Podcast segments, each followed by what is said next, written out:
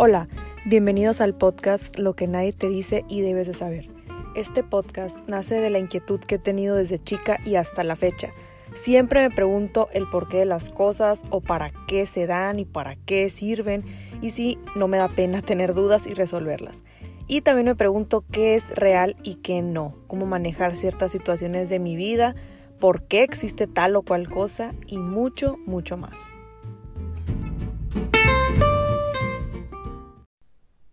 Hola, bienvenidos a un episodio más. Hoy vamos a hablar acerca de un tema que quizás puede ser familiar para ti o quizás nunca lo habías escuchado, pero ya que escuches de qué se trata, quizás te das cuenta que en algún momento de la vida o a lo mejor muy recurrentemente lo haces.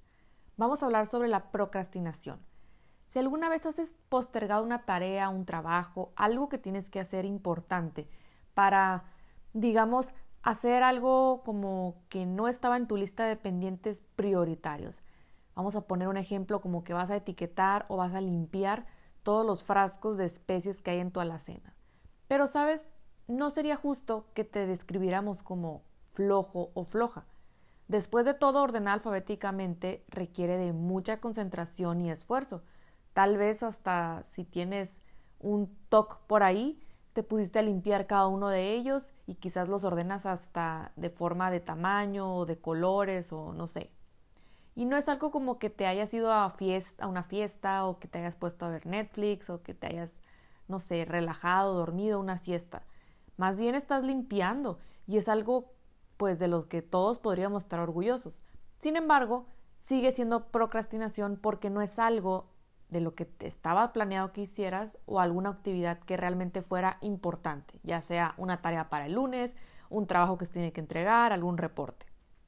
Así que, si la procrastinación no es flojera, entonces, ¿qué es? Bueno, si nos regresamos un poquito a la palabra, tal cual, procrastinación deriva del verbo del latín que es postergar hasta mañana. Sin embargo, es más que postergar voluntariamente Aquí influyen muchos procesos, vaya, mentales, que a veces no son voluntarios.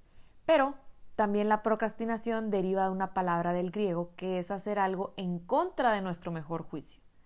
Es hacerse daño a uno mismo, dijo un investigador que es profesor de, un, de una materia o de una escuela de psicología motivacional en la Universidad de Calgary. Y el autor de varios libros, pero sobre todo uno muy importante, que se llama La ecuación de la procrastinación. Cómo dejar de postergar las cosas y empezar a hacer las cosas.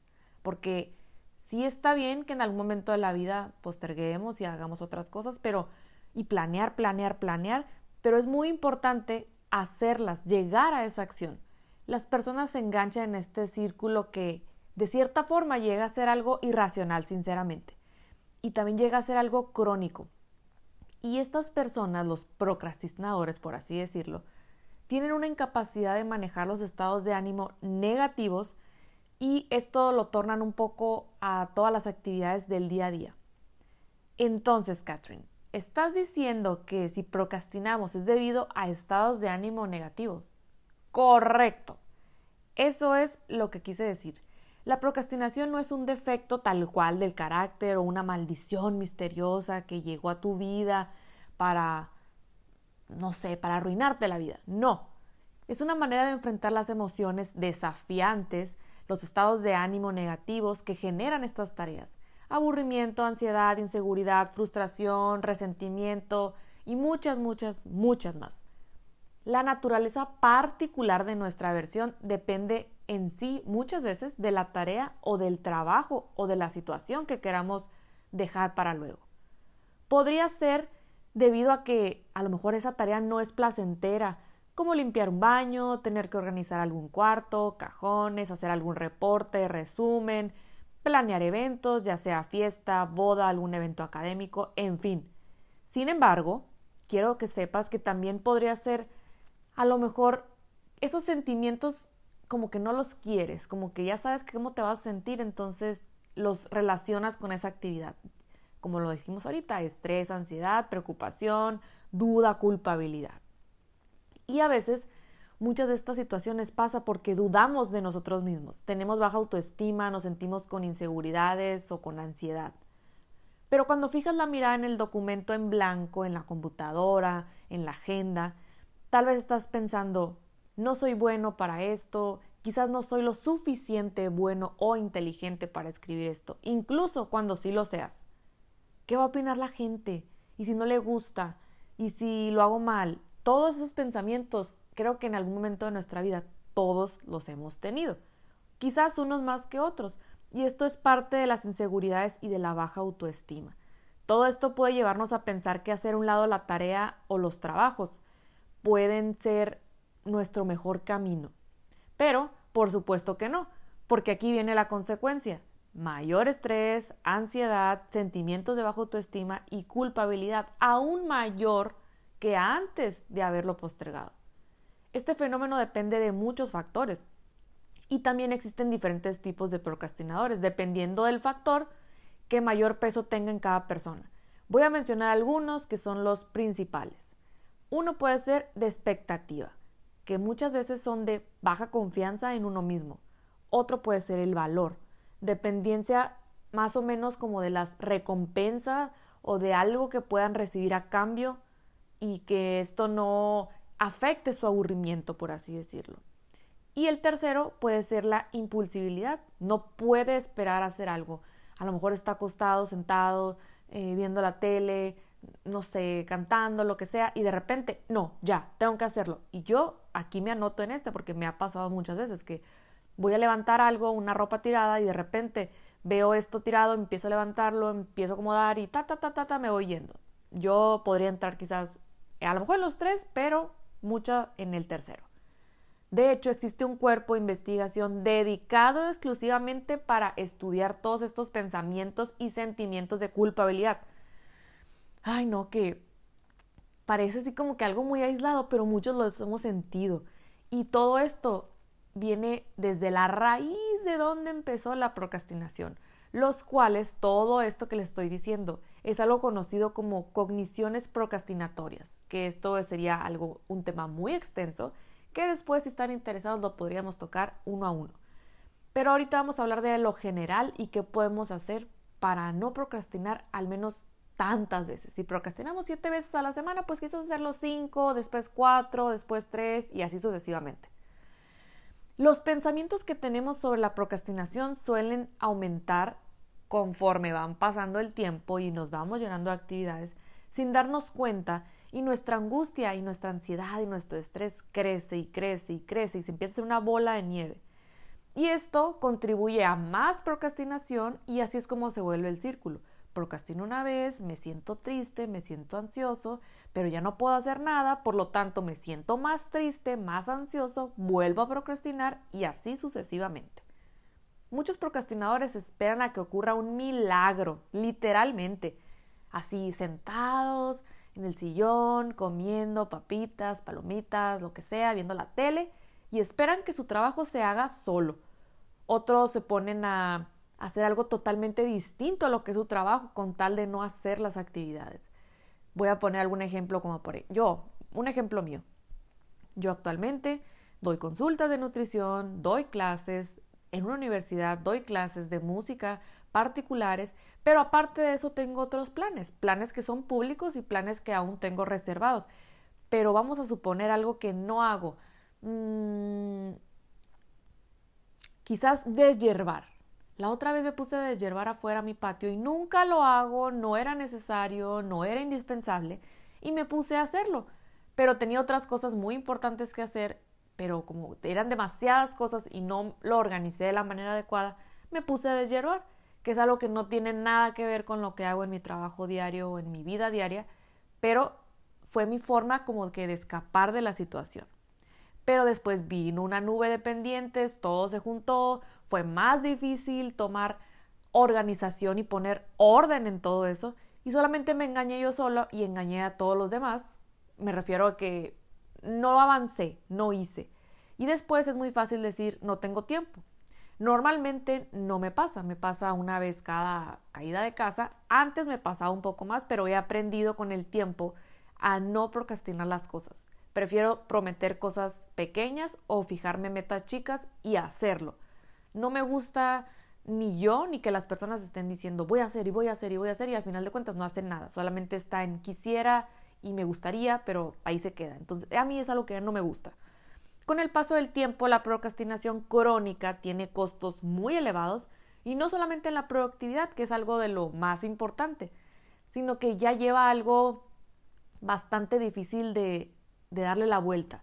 Por ejemplo, efectos destructivos que pueden ser mediante nuestra salud física y mental, y voy a mencionar solamente algunos. Puede ser el estrés, pero el estrés crónico, la angustia general ya crónica, baja satisfacción con nuestra vida, que esto ya estamos hablando de palabras mayores, porque durante mucho tiempo procrastinaste y planeaste y soñaste, pero solamente se quedó en eso. Puedes hasta desarrollar síntomas de depresión, ansiedad, hábitos deficientes o poco saludables, enfermedades crónicas e incluso puedes desarrollar hipertensión y enfermedades cardiovasculares. Creo que con esto podemos entender que la procrastinación ni es sana ni es algo en lo que deberías de sentirte cómodo, porque sin duda es una zona de confort momentánea. Hay una investigación de Hersfield que ha mostrado que a nivel neuronal percibimos nuestros yo del futuro como personas extrañas y más que como si fuéramos nosotros mismos. Por ejemplo, cuando te dicen, ¿cómo te ves en cinco años? ¿O qué piensas hacer en diez años? Como que lo platicas y dices, no, pues quiero tener una casa, quiero tener un carro, quiero tener un hijo, quiero tener esto. Pero como que realmente no lo sientes parte tuya. Y esto es muchas veces también por lo que procrastinamos, porque nos da miedo a veces el futuro o nos da como angustia hacerlo mal, equivocarnos, etc. Cuando procrastinamos hay partes de nuestro cerebro que realmente piensan que las tareas que estamos suspendiendo o los se vuelven como los sentimientos negativos y dicen, ok, voy a suspender el hacer este reporte o esta tarea porque de todas maneras me voy a sentir culpable de que no lo hice tan bien o lo pude haber hecho mejor. Y también tratamos de como que pasarle el problema a alguien más, echarle la culpa a alguien más. no, es que yo no hice esto porque fulanita, fulanito no hizo aquello. Como que tratamos también de evadir nuestra propia responsabilidad. Y por más loco o poco cuerdo que suene esto, es algo que muchas veces no lo hacemos voluntariamente. Muchas veces nuestro cerebro nos ganó y, y, pudo reaccionar primero ante eso que nosotros mismos con la razón. Y para empeorar aún más las cosas, incluso a veces somos menos capaces de tomar decisiones cuando estamos en una situación de estrés. O sea, para todavía aumentar esto, imagínense que tuvieran un trabajo, una tarea, algo que ya va a llegar la fecha entonces eso obviamente a quien sea le genera estrés, pues resulta que nuestro cerebro no está tan programado o tan, mm, ¿cómo podemos decirlo? No está tan encarrilado, no se nos enseñó tanto a tomar decisiones certeras, confiables en una situación de estrés. Y debemos darnos cuenta que en esencia la procrastinación es un asunto como de las emociones tal cual, y vuelvo a repetir, no tanto de la productividad. Y la solución no es voy a descargar una aplicación para gestionar el tiempo, voy a comprar una super agenda, voy a hacer en la computadora un Excel, un calendario. No, no, no. Tiene que ver más con manejar nuestras emociones de una manera diferente. Para reconfigurar cualquier hábito, ya sea bueno o malo, tenemos que darle tiempo y tenemos que darle a nuestro cerebro lo que varios autores han llamado la mejor y la más grande oferta. Muchas veces nuestro cerebro, y esto en varias corrientes psicológicas y en varios, varios psicólogos de hace muchos años han dicho cómo a veces sí es necesario y a veces sí es favorable dar como esa recompensa y a veces no. En el caso de la procrastinación tenemos que encontrar una mejor recompensa que evadir, ya sea algo que pueda aliviar nuestros sentimientos desafiantes o o pensar que lo que vamos a hacer no nos va a causar un daño ni físico ni emocional, simplemente es algo que tenemos que lidiar. Ya somos adultos, estamos en un trabajo, estamos en una relación, estamos en o somos alumnos, estamos en una escuela, tenemos que hacer las actividades nos cueste lo que nos cueste, porque al final de cuentas estamos ahí para esto. O nos contrataron o estamos ahí por decisión propia. Pero no es nada fácil. La dificultad de romper la adicción a procrastinar pues puede ser hasta un número infinito de n posibilidades que tú puedes procrastinar. Me voy a poner a trapear, nunca trapeo, pero me voy a poner a trapear porque no quiero hacer esto. O me voy a poner a cocinar, nunca cocino, pero me voy a poner a cocinar en vez de hacer aquello. Y puede, así puedo seguir, seguir, seguir dando ejemplos, miles de ejemplos que hasta te inventas de cosas con tal de procrastinar lo que sí tienes que hacer. ¿Qué podemos hacer ante todo esto? Que eso es lo más importante, la acción. Aparte de pedir ayuda psicológica, que eso es muy importante, con un psicólogo, con alguien que tú te sientas a gusto, confiado, porque esto no es un problema superficial, como ya vimos, puede tener arraigado desde que tu mamá y tu papá, desde que tu abuelita, desde que tu hermano, desde que tu esposo, esposa, etc. Mientras tanto, pues yo te puedo recomendar tener una agenda y no nomás tenerla, usarla, no tenerla ahí nomás de colchón para el mouse. Esto te va a servir para que tengas ya plasmada qué actividades vas a hacer, en qué momento las vas a hacer y con qué tiempo. Por ejemplo, voy a hacer un reporte de la escuela sobre, eh, no sé, el mindfulness. Aquí lo tengo anotado en el pizarrón, por eso lo dije. Y voy a anotar qué es, para qué es, cuánto tiempo me va a llevar. Ah, ok, me va a llevar dos horas. Pero a lo mejor va a haber actividades como un proyecto final, como un programa final que te va a llevar días o semanas pero no nomás déjalos ahí anotados, hazlo. Muchas personas se quedan ahí, tienen una agenda preciosa, letra súper bonita, con muchos colores, con marcatexto, con post-it, con todo, pero ahí se queda, no actúan. De nada sirve tener una agenda bonita si solo se queda ahí y no haces nada. No pases hambre, procura hacer las cinco comidas al día, lleva una dieta sana, equilibrada, busca un nutriólogo, puedes buscarme a mí, ya sabes. Trata de mantener un estilo de vida saludable haz ejercicio, medita, duerme bien, trata en la manera de lo posible no tener tanto estrés y si tienes, pues trata de manejarlo a tu favor. Si te alimentas a base de pura comida, mm, vamos a decir chatarra, no vas a rendir, vas a tener poca energía y serás un blanco súper fácil para la procrastinación. También te puedo recomendar que tengas tareas más pesadas durante las horas en las que tu cerebro o, estás más con más energía, tu cerebro está más despierto. Normalmente en la mañana o a mediodía. A mí en lo personal me resulta mejor en la mañana. Yo me levanto a las 5, 5 y media máximo, me pongo a hacer ejercicio, desayuno y ahí es donde puedo empezar a hacer actividades que, que tengo que pensar, donde tengo que realmente usar mucho mi cerebro. Porque hay otras actividades que realmente se me resultan más sencillas y no tengo que estar con el cerebro tan activo. Pero hay muchas personas, y me consta, que en los lugares de trabajo son las 9 de la mañana y dicen, ay, no, todavía no despierto, les suena. Ay, necesito otra taza de café. O llegas y los saludas. Hola, buenos días, fulanita, ¿cómo estás? Son las 10 de la mañana. Aquí todavía sigo dormida. Pues entonces esas personas quizás no les resulte tanto trabajar durante la mañana y quizás ellas a mediodía podrían estar un poco más despiertas. Otra cosa es que creo que ya es tiempo de dejar de procrastinar todo.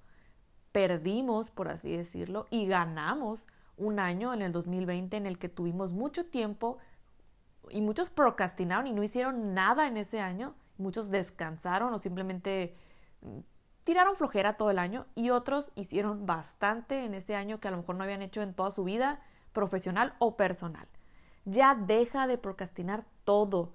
Se nos va la vida preocupados, pensando, pensando, pensando, y muchas veces no hacemos nada y solo se queda en deseos o en sueños. Muchas veces en todo lo que quisiéramos y todo lo que planeamos, pero resulta que se fue la vida y no hicimos nada. Me gustaría hacer ejercicio, me gustaría hacer dieta, me gustaría tener un buen cuerpo y ahí se queda, ahí se queda, lo vas anotando año con año, lo vas anotando en tus propósitos y resulta que solamente se quedó anotado en tu celular o en una hoja y ya, nunca hiciste nada. ¿Por qué? Porque lo procrastinaste. Me gustaría viajar, ah, me gustaría tener esto, me gustaría hacer aquello y ya, ahí se queda. Pero si sigues y sigues planeando, vas a tener una nube entera, un cuaderno lleno de puros planes, pero no vas a hacer nada. Los procrastinadores no se premian a sí mismos después de terminar su trabajo y esto puede resultar en muchos casos, aquí puede haber mucha tela donde cortar porque muchos pueden pensar que no es tan bueno premiarse, otros pueden pensar que sí. Yo podría decir que en algunas situaciones sí está, pues sí está bien en algunas quizás no, quizás no siempre, a lo mejor no, ah, te sácate 10 y te voy a premiar. No, pues a lo mejor en esos casos no conviene tanto premiar porque quisiéramos que fuera una motivación genuina, una motivación hacia aprender y no hacia el resultado en general. Pero sí, en la cuestión de la procrastinación, es importante al menos darnos mensajes o palabras de ánimo. Es una técnica llamada diligencia aprendida, que esto no es algo que yo inventé. Y también ayuda muchísimo, incorpora esto a tu vida diaria y vas a ver cómo cambia un poquito la situación. Oye, qué bien lo hiciste a ti mismo. Aunque te parezca gracioso, ayuda. Si no tienes a nadie que te esté diciendo, o eres de las personas a las que les gusta un poquito las porras, como a todos nos gusta, pues échatelas tú solo. No, no va a pasar nada que en, algunas veces de las que hagas una tarea bastante ardua te premies con pequeñas cosas. A lo mejor vas de compras, a lo mejor te haces un desayuno como rey, no sé si te gustan los huevos o te gustan los chilaquiles o te gustan los burritos o te gusta, no sé, algo que te guste, a lo mejor puedes salir un poquito a caminar o algo que a ti te motive. Pero métete uno de esos premios cuando termines la tarea de la cual estás huyendo. A lo mejor es una tarea que te va a llevar semanas y durante semanas no pudiste desayunar como te gusta, no pudiste salir a caminar, no pudiste ir a tal parte. A lo mejor después de que termines eso, di, ¿sabes qué? Ya que terminé eso, voy a desayunar como quería o voy a salir a caminar. A mí me sirve, por ejemplo, premiarme con ver una película porque no tengo mucho tiempo para ver películas o series. Y cuando estoy haciendo algo que a lo mejor no lo quería hacer tanto o, me está aburriendo o me está causando trabajo, digo, cuando termine esto me voy a poner a ver una película o voy a comer algo rico o voy a salir, con que sea al patio porque es el único lugar al que podemos salir.